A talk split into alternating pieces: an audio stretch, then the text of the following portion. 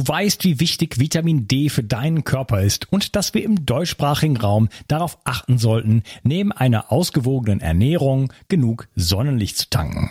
Daher empfehlen viele Experten, über die Wintermonate oder sogar ganzjährig Vitamin D zu supplementieren.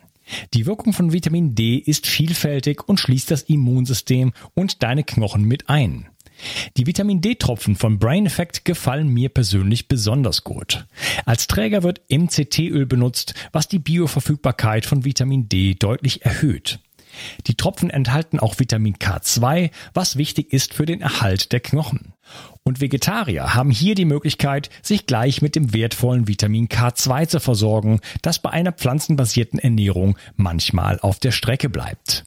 Die Darreichungsform als Tropfen finde ich persönlich ideal. Jeder Tropfen enthält 1000 internationale Einheiten. So kannst du so viel Vitamin D zu dir nehmen, wie du möchtest und die Tropfen sind eine willkommene und angenehme Alternative zu Kapseln. Außerdem enthalten sie keinerlei schädliche Zusatzstoffe, sondern nur pure Vitaminpower. Das Vitamin D3-Öl findest du unter www.brain-effekt.com und mit dem Gutscheincode BIO360 bekommst du satte 20% Rabatt auf alle Einzelprodukte von Brain Effect, Merchandise-Produkte ausgenommen. Also, Versorge dich jetzt mit den flüssigen Sonnenstrahlen und tue nicht nur dir etwas Gutes, sondern unterstütze auch noch diesen Podcast und hilf mit, dass es ihn in Zukunft auch noch geben wird. Den Link findest du in der Beschreibung und in den Show Notes. Bio 360. Zurück ins Leben. Komm mit mir auf eine Reise. Eine Reise zu mehr Energie und fantastischer Gesundheit. Ich möchte dir das Wissen und den Mut vermitteln, den ich gebraucht hätte, als ich ganz unten war. Dabei will ich dir helfen, wieder richtig in deine Energie zu kommen. Zurück ins Leben. Hallo ihr Lieben und herzlich willkommen zu Bio 360. Das ist der zweite Teil von meinem Interview mit Lars Ament. Hallo Lars. Hallo Unkas. Spreche ich deinen Nachnamen eigentlich richtig aus? Ja, ja, Lars, also du hast Ament gesagt, man sagt eigentlich Lars Ament, aber Ament, ja, okay. es ist alles okay. Ich bin dann nicht okay. äh, kleinlich. Das klingt so nach Amen. Amen. Ja. also, Deswegen sage ich Ament. okay. Ja, das mit der Betonung ist im europäischen Raum halt äh, unterschiedlich. Da weiß ich manchmal auch gar nicht mehr, wo ich bin. Genau, aber auf, in Deutsch wäre es dann Amen. Genau. Alright, ja. Ähm, du hast äh, Ende des ersten Teils gesagt, dass äh, eigentlich für dich jetzt wichtig ist geworden ist, jeden Tag was zu tun, das dir Freude bereitet. Ähm, wenn du ein Projekt angehst, ähm, oder dich irgendeiner Herausforderung gestellt hast. Du hast zum Beispiel, du bist ja irgendwann Autor geworden, weil vielleicht kannst du die Story mal erzählen, wieso, wieso kommt jemand auf dich zu und sagt, kannst du mal eine Biografie schreiben? Das war ja jetzt auch nicht irgendeine Biografie, aber ich bin auch Autor, das verbindet uns übrigens auch, auch Autor geworden und ich habe halt auch nie, überhaupt in meinem ganzen Leben nicht darüber nachgedacht, dass ich jemals ein Buch schreiben könnte. Da habe ich gedacht, das dauert fünf Jahre. Das ist total schwierig. Ja, und dann habe ich irgendwann angefangen mit einer Schnapsidee im Flugzeug auf dem Weg nach Bali, weil ich plötzlich diesen Entgiftungskongress hatte. Ich dachte, ich muss, brauche jetzt dieses Buch das muss jetzt her, sozusagen. Und dann habe ich angefangen und äh, dann ging das ganz schnell. Und jetzt bin ich gerade, jetzt habe ich gestern nee, oder heute habe ich angefangen, äh, an meinem vierten Buch zu schreiben. Sage ich nicht, worum es geht. Aber ja, also bumm, äh, plötzlich, also die ersten drei Bücher habe ich innerhalb von 14 Monaten geschrieben. Wow. Ne, jetzt habe ich ein bisschen eine Pause gemacht, ein paar andere Sachen gemacht. Jetzt kommt das vierte sozusagen. Und das hätte ich auch nie mitgerechnet. Wenn man wenn das meine Grundidee, wenn ich mich, wenn ich das geplant hätte, so nach dem Motto, jetzt mache ich ein Buch, wie schaffst du das für dich, dass du nicht den Berg siehst, sondern den einzelnen Schritt? Also wie kommt man überhaupt, wie kriegt man die, die Dampfwalze ins, ins Rollen? So, weil viele Menschen sind blockiert und sagen, das schaffe ich nie, nie im Leben. Also man darf halt nicht diese 350 Seiten sehen, die leer sind. Oder die 300 Seiten oder wie viele Seiten auch immer, sondern man muss tatsächlich, um daran nicht zu verzweifeln, weil diese Hürde ist so gigantisch groß. Das kann man mit Sicherheit vergleichen wie eine Masterarbeit oder wie eine Abschlussarbeit an der Uni. Ähm, was mir immer geholfen hat, war anzufangen mit einer Geschichte oder mit einem Gedankengang oder ähm, ja, mit einer, mit einem Absatz, der mir sehr leicht fällt. Also, egal zu welchem Thema man ein Buch schreiben möchte, man hat ja so eine Grundidee. Das kann ein Dialog sein, was auch immer. Und einfach beginnen. Ins Blaue hinein. Das führt nämlich dazu, dass man sich selbst überlistet. Du fängst an zu schreiben und am Ende des Tages hast du vielleicht drei Seiten geschrieben. oder zwei Seiten, je nachdem. Oder manchmal auch zehn Seiten. Und dann nimmst du diese Geschichte und packst sie zur Seite. Und dann nimmst du einen zweiten Gedankengang, fängst den an zu schreiben, hast dann vielleicht zwei Seiten geschrieben, speicherst das ab und packst das zur Seite. Und irgendwann, so nach zwei, drei Wochen, hast du ohne es zu merken 30 Seiten geschrieben, die noch keinen Zusammenhang haben. Aber du hast schon so die ersten Puzzleteile zusammen. Du hast ein eigenes Gefühl von, hey, ich habe von diesen 200 Seiten, habe ich jetzt schon 30 Seiten. Auch wenn du am Ende von diesen 30 Seiten vielleicht nur fünf verwendest, du überlistest dich aber selbst, dass du, du schüttest selbst so ein bisschen Adrenalin aus und so, ja, geil, ich habe schon was. Die Seiten sind noch nicht komplett leer. Und dann irgendwann fängst du an, das zu strukturieren und dann siehst du, ah ja, okay, ich kann ja diese Geschichte, die ich schon geschrieben habe, kann ich da einbauen. Super, das passt perfekt. Und diesen Gedankengang, den ich vor vier Wochen geschrieben habe, den kann ich jetzt einbauen. An dieser Stelle, super. Und so, das ist meine Arbeitsweise, dass ich so ganz viele Puzzleteile habe und die dann am Ende zusammenfüge. Weil wenn man beginnt, vor 300 Seiten, leeren Seiten zu sitzen und sich zu überlegen, okay, wie könnte jetzt der erste Satz sein? Oder wie könnte jetzt diese erste Seite aussehen?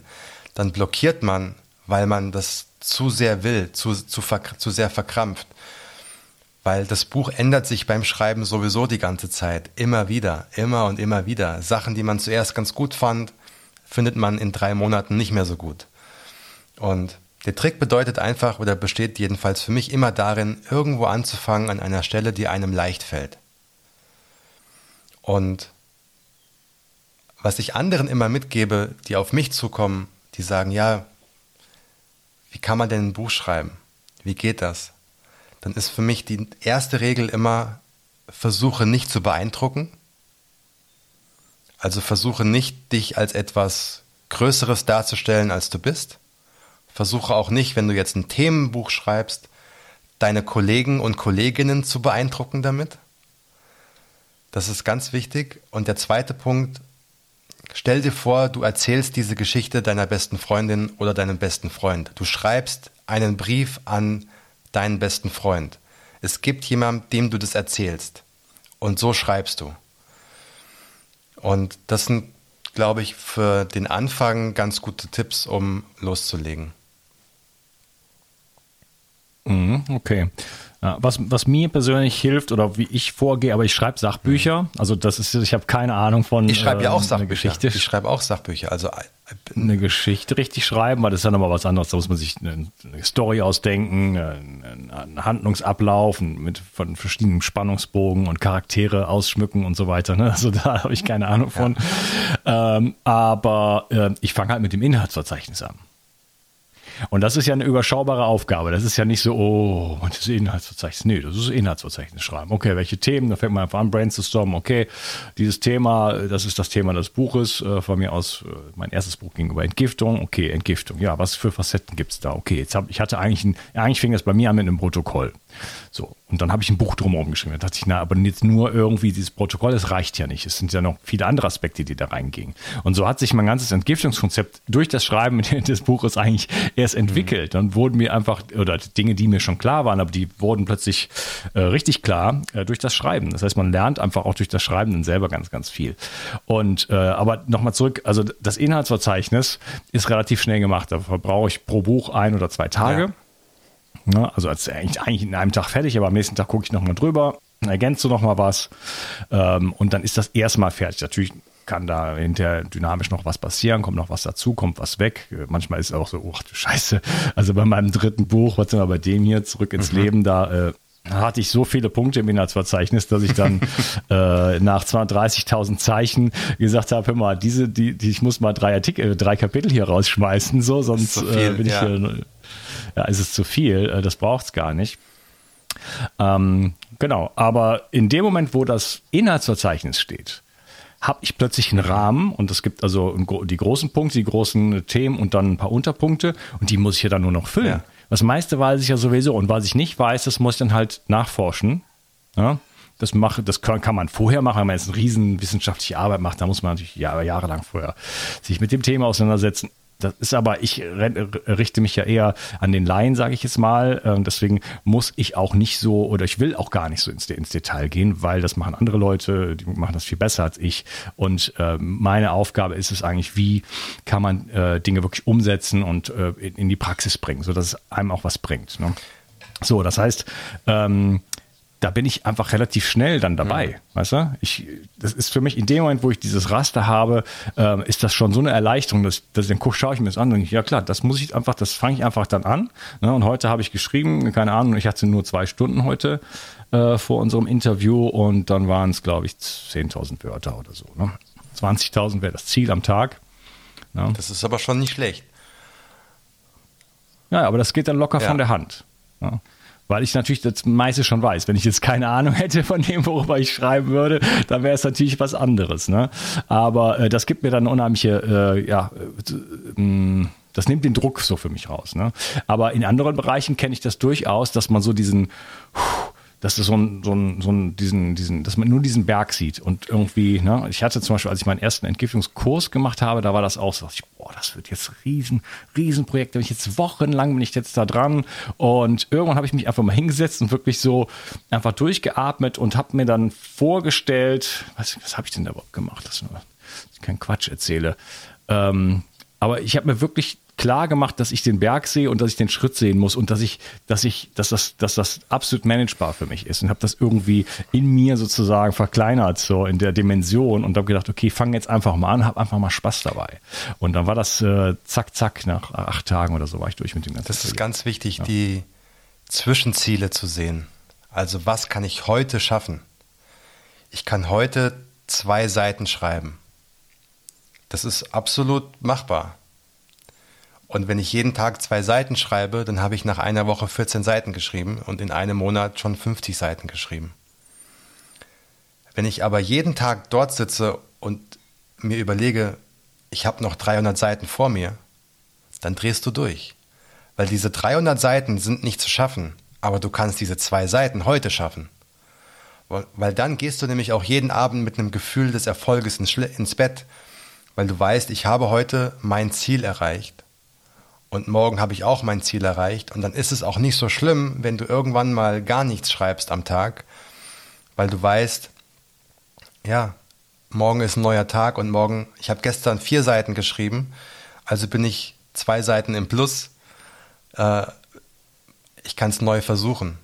Und wenn ich mhm. aber jeden Tag so diese groß, diesen großen Berg vor mir sehe, dann, dann verzweifelst du. Aber ne, von Etappe nach Etappe so muss man das sehen, egal was man macht, ob das jetzt ein Studium, ein Buch schreiben, egal, wenn du etwas lernen willst, am Anfang ist alles schwer.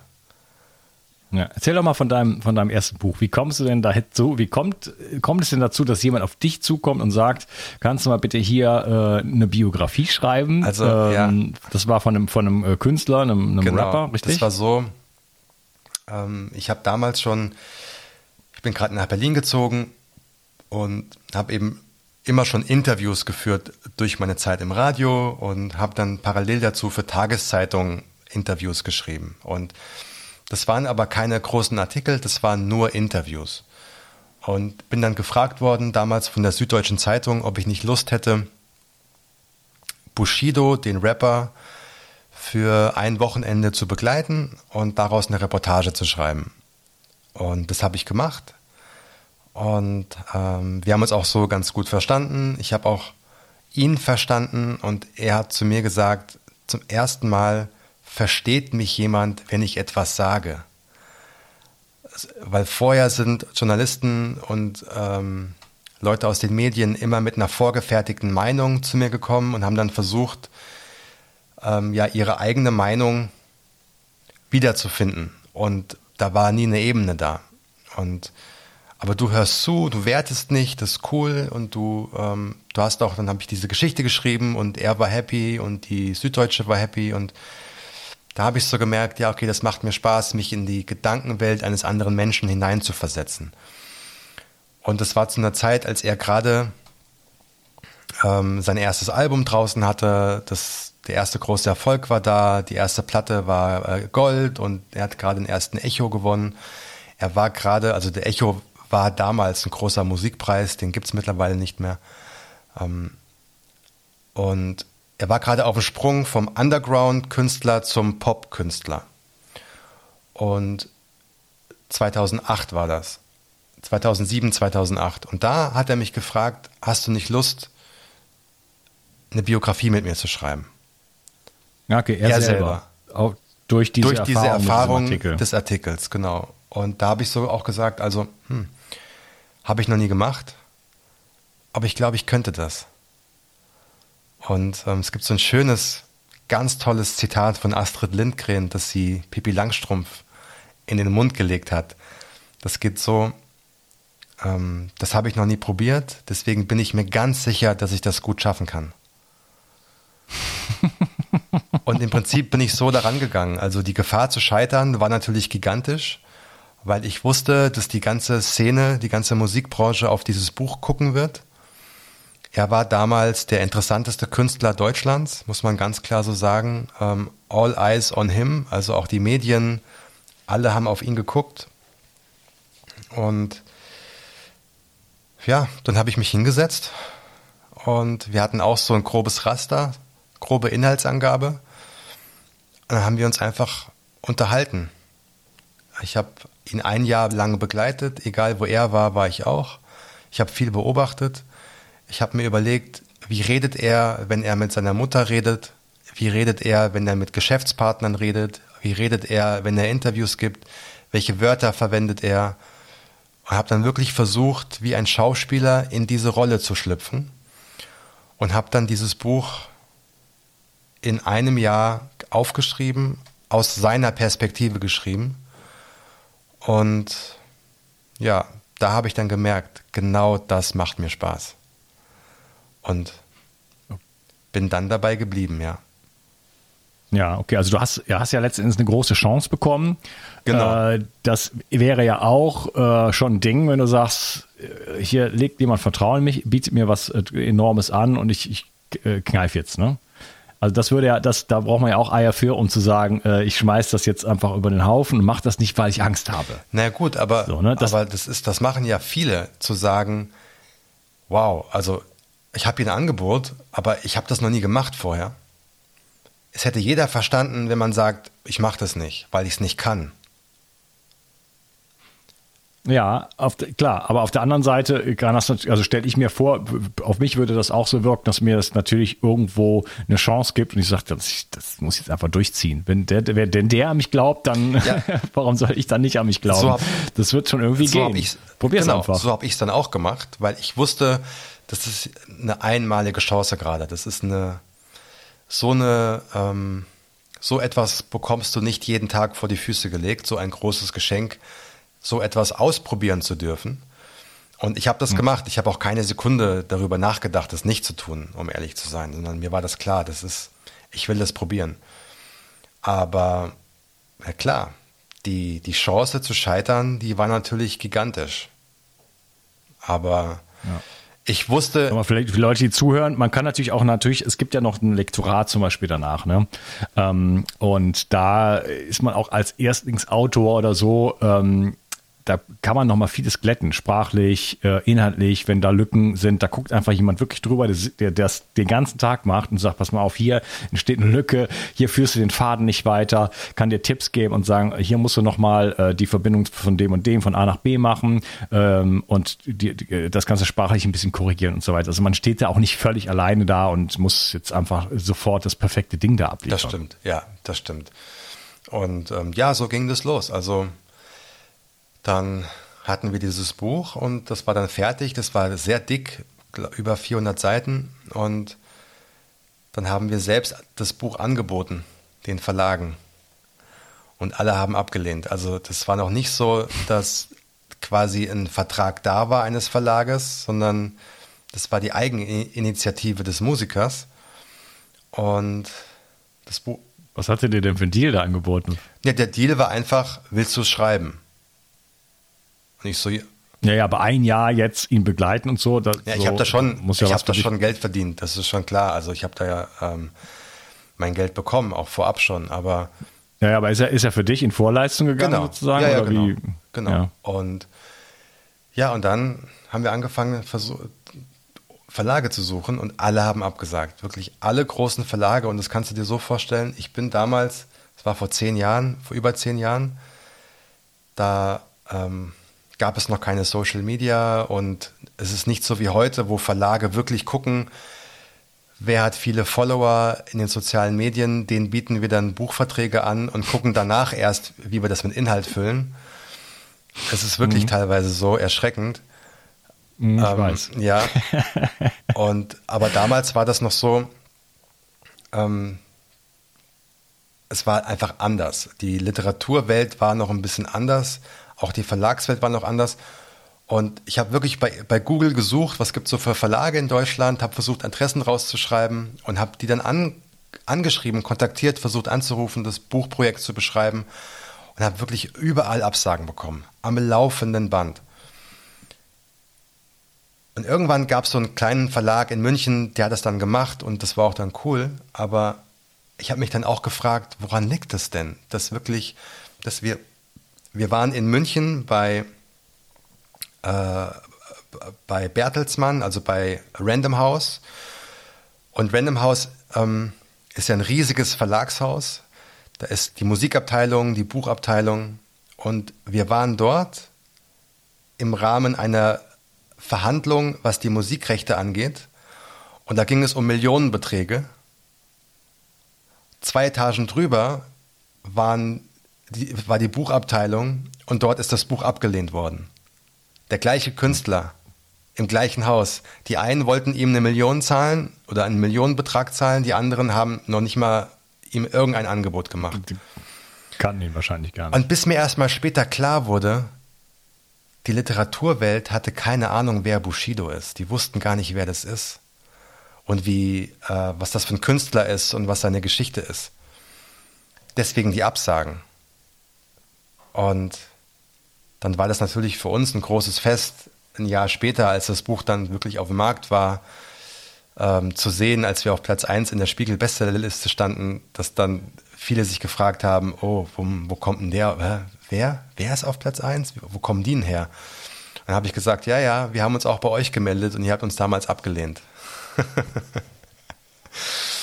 ja, und das war so eine, auch eine wichtige Erfahrung für mich persönlich, was eigentlich Absagen bedeuten.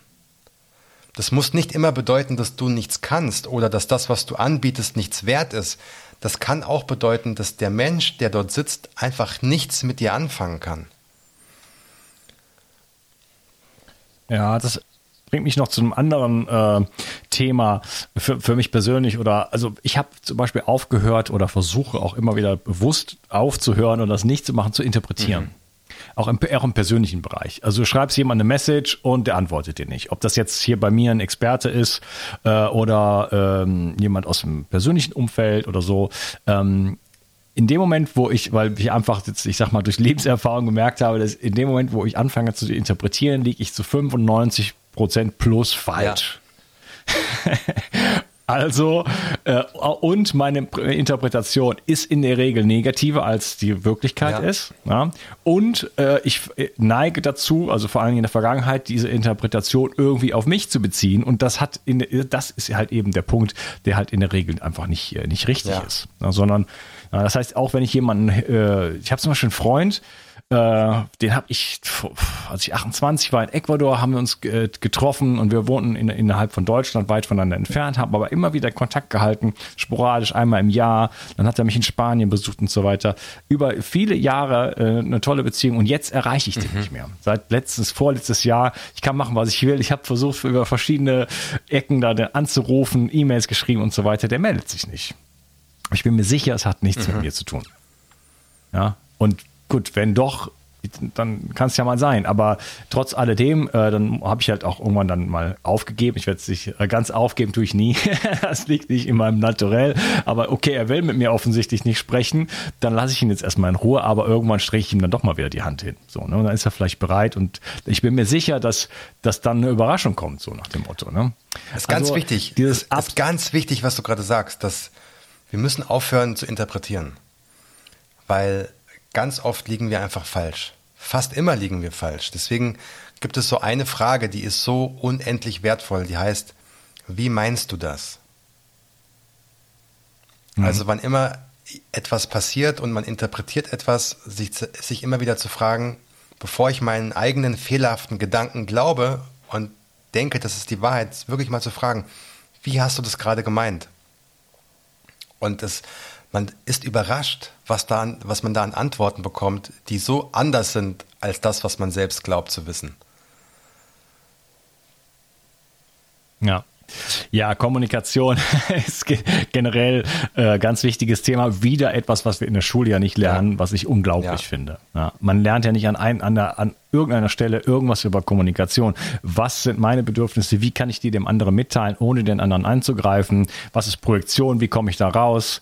Na, wie kann ich, wie kann ich Empathieschulung sozusagen betreiben, so dass ich den anderen wahrnehme und mich mal in seine Stiefel stelle und aus verschiedenen Blickpunkten mal auf ein und die andere, äh, ein und die andere, äh, die ein und dieselbe Sache schaue, ja. Ähm, ja, um da eine Metaperspektive zu erarbeiten und dadurch einfach Empathie und Verbindung herzustellen zu den anderen ja. Menschen. Wird einfach ist nicht mal ansatzweise Teil irgendeines Lehrprogramms. Das ist, eine, das ist ein Witz, wirklich. Ja, Kommunikation ist das, das ganze Leben ist Kommunikation. Du bist immer ähm, in Verbindung mit anderen Menschen, egal wo. Ob zu Hause, mit deinem Partner, mit deinen Kindern, auf der Arbeit, im Zug, im Bus, beim Bäcker, egal wo du bist, du kommunizierst immer. Und selbst wenn du glaubst, nicht zu kommunizieren, auch dann kommunizierst du. Und ähm, ja, wir, wir lernen nichts dazu, das stimmt.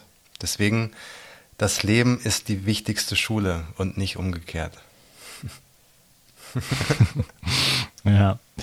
Ja, wie kann man, jetzt hast du ja irgendwie Glück gehabt. Also ich meine, du bist schon, ähm, ähm, Klar, du bist ins Leben so gestartet nach dem Motto, ich mache, mir ist klar, ich will keine Ausbildung machen, ich will nicht studieren, äh, irgendwas mit Musik, ich gehe mal nach London, das war ja auch schon ein Schritt. Ne? Du hast ja jetzt, bist ja jetzt nicht nach London gegangen und da hatte, dir schon, hatte dich schon jemand eingeladen, sondern du hast bist dann auch rumgetingelt. Das hatte ich in einem Interview von dir erfahren ähm, und äh, hast einfach angeklopft und hast gesagt, hey, kann ich hier irgendwie arbeiten? Hast es dann auch geschafft, hast dann Piccadilly Service, äh, Circus, glaube ich, gearbeitet ja. und so. Also bist halt auch einfach schon mal mutig in die Welt gegangen, so ne. Und dem Mutigen äh, wird ja dann auch oft geholfen, so ne. Äh, Paulo Coelho zum Beispiel, da können wir später noch drauf kommen. Das, äh, da hast du dann auch hinter Kontakt noch zu gehabt, aber äh, der beschreibt ja auch in seinem Buch Der Alchemist, dass so in so in dem Moment, wo man auf den Weg geht, quasi einem das Leben auch immer so diese äh, Wegweiser dahinstellt und einen auch führt. Ja. Ja.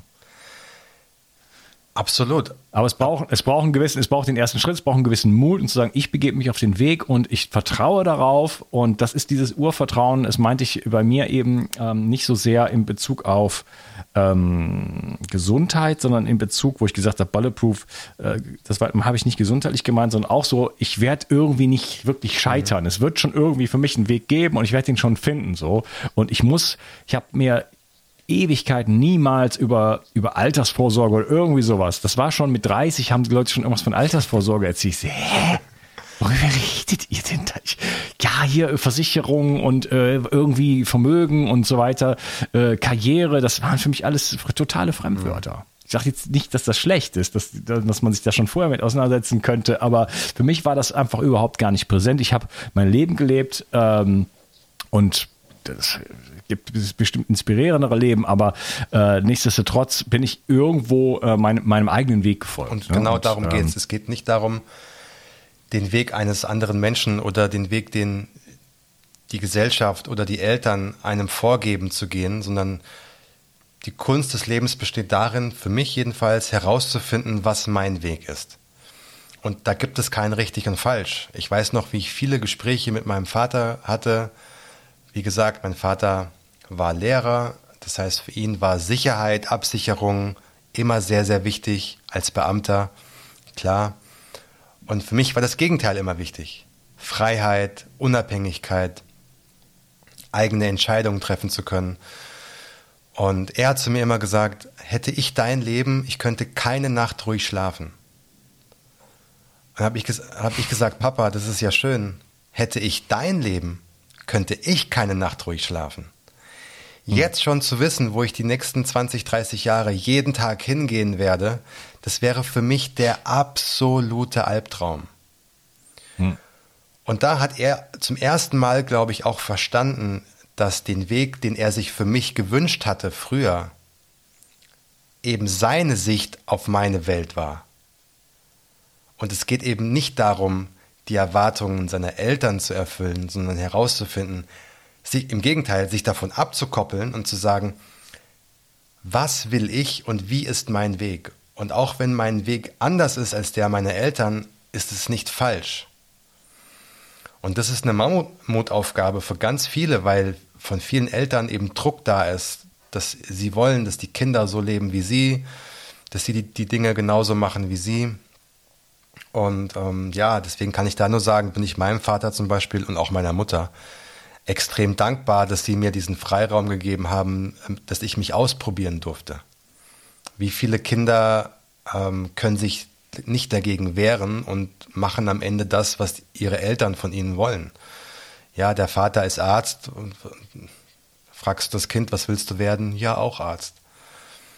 Ne? Hm. Ähm, auch wenn er oder sie vielleicht was ganz anderes machen möchte, aber der Druck, der von zu Hause kommt, direkt oder indirekt, ist so groß, dass dann die Kinder so verunsichert sind, dass sie einfach auch den scheinbar einfachen Weg gehen und sagen, okay, ich gehe einfach ich mache das, was, was Papa macht, dann mache ich schon nichts falsch. Ja, oder beziehungsweise so, wie wir im ersten Tag besprochen haben, ja gar nicht die Erfahrung gemacht genau. haben, ne? sich nicht ausprobiert genau. haben, so, ne? Und dann, äh, ja, kommt halt Rockstar gar nicht in Frage, wenn man ein Medizinstudium machen kann. Und das kennt man ja. nicht. Hat man nicht ausprobiert, mal sich auf der Bühne zu stellen mit einer Gitarre oder so äh, und mal den ersten Auftritt zu machen in, in, in, der, in der Schule oder was weiß ich was. Ne? Ja, okay. Ähm, ich würde sagen, machen hier nochmal den Cut und äh, im dritten Teil würde ich gerne zwei Bücher von dir ansprechen. Okay, gerne. Ähm, eins, da, da haben wir eben schon ein bisschen äh, angefangen darüber zu, zu reden. Ich hatte Paulo Coelho erwähnt, der spielt nämlich da eine Rolle und es geht ähm, um ein Buch, das hast du, hast du mir eben, eben kurz vor unserem Gespräch erzählt, in Leukat geschrieben und das ist in der, ganz in der Nähe, wo ich wohne und jetzt immer zum Kitesurfen hingehe und du warst da damals auch zum Surfen und äh, das ist ein Buch äh, über Rudolf Schenker. Über oder mit, mit ihm? Ist, es auch, auch ist eine Mischung aus ne? Biografie und Ratgeber, genau. Ja, okay. Quatschen wir gleich drüber und dann vor allen Dingen auch das Buch äh, über den äh, jungen David, äh, was ich sehr inspirierend finde. Schön, dass du dabei warst Dankeschön. und äh, ja, wir sprechen uns im nächsten Tag. Ciao. Mach's gut. Tschüss. Die Mitochondrien sind die Kraftwerke deiner Zellen. An ihnen hängt nicht nur dein Energieniveau, sondern auch deine gesamte Gesundheit. Nur gesunde und energiegeladene Zellen sorgen für einen gesunden Stoffwechsel, Hormonhaushalt und eine Regeneration auf tiefster Ebene. Damit all das richtig funktioniert, wollen die Mitochondrien auch richtig versorgt sein. Das von mir inspirierte Produkt 360 Energy ist die vermutlich innovativste Mitochondrienformel, die es bisher weltweit gibt. Es beinhaltet wirklich alles, was deine Zellen brauchen, um optimal zu funktionieren. 360 Energy ist sogar mitotrop. Das heißt, es kann die Produktion neuer Mitochondrien anregen, deren Funktion verbessern und ebenso bei der Regeneration der Mitochondrien helfen. Du bekommst also mehr Energie, eine verbesserte Konzentration und unterstützt dein Gedächtnis. Denn deine Gehirnzellen brauchen besonders viel Energie. Mit 360 Energy bekommst du garantiert die höchste Wirksamkeit und Qualität ohne schädliche Zusatzstoffe. Hol dir jetzt die innovativste Energieformel ever. Den Link findest du in der Beschreibung oder in den Empfehlungen auf meiner Seite. 360. Zurück ins Leben. Komm mit mir auf eine Reise eine Reise zu mehr Energie und fantastischer Gesundheit. Ich möchte dir das Wissen und den Mut vermitteln, den ich gebraucht hätte, als ich ganz unten war. Dabei will ich dir helfen, wieder richtig in deine Energie zu kommen. Zurück ins Leben.